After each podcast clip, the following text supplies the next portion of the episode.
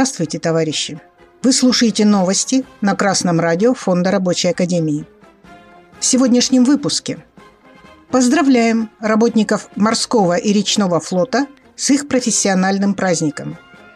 Матросу первого класса в Мурманске работодатели готовы платить 100 тысяч рублей. Сайт РИА Новости опубликовал поздравление президента Российской Федерации работникам флота в связи с их профессиональным праздником. Поздравляю вас с Днем работников морского и речного флота.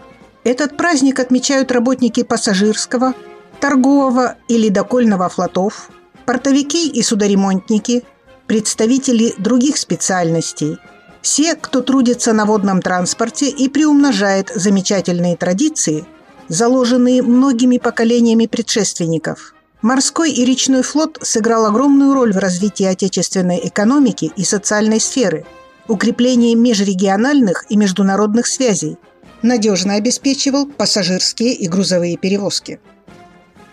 По информации сайта «Регион-51», с начала года российские работодатели разместили на hh.ru более 1700 различных вакансий, связанных с флотом, морским и речным транспортом, перевозками и тому подобное.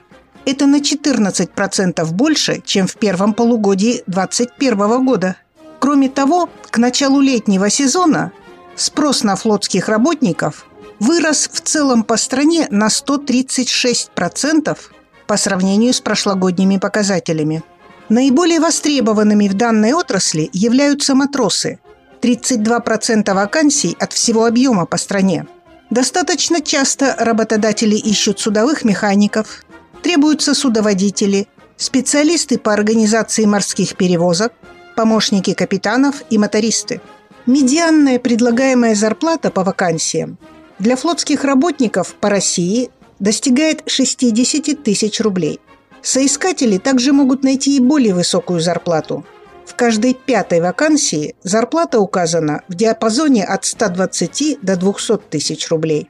При этом подобную высокую зарплату можно найти как в вакансиях для руководящего состава, так и для рабочих и линейных специалистов.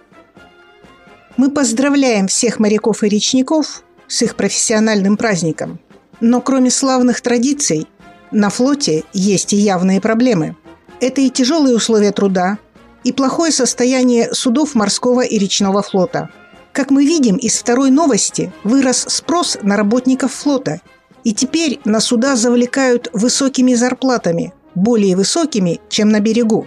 Но откуда такие зарплаты и такой спрос?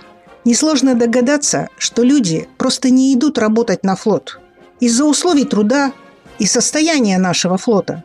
Конечно, сказывается и специфика работы на судах.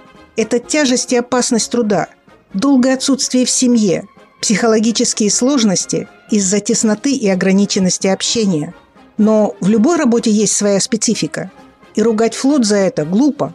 А вот проблемы, которые накопились за время капитализма в нашей стране, можно и нужно решать. Понятно, что капиталисту не важно, какая опасность висит над жизнью моряка. Его интересует, чтобы деньги у него прибавлялись любой ценой, даже ценой человеческих жизней. Поэтому товарищи рабочие берега и моря, пора вам начинать бороться за условия труда. Ведь только вы можете добиться их улучшения. Объединяйтесь в свои профсоюзы, а не те, что даны начальством сверху для контроля над вами. Организуйтесь в профсоюзные ячейки на судах, объединяйтесь в организации в портах, выдвигайте требования и добивайтесь их принятия. Великие революционные традиции российского флота – и морское братство вам в помощь. С вами была Светлана Чурякова с коммунистическим приветом из Печоры.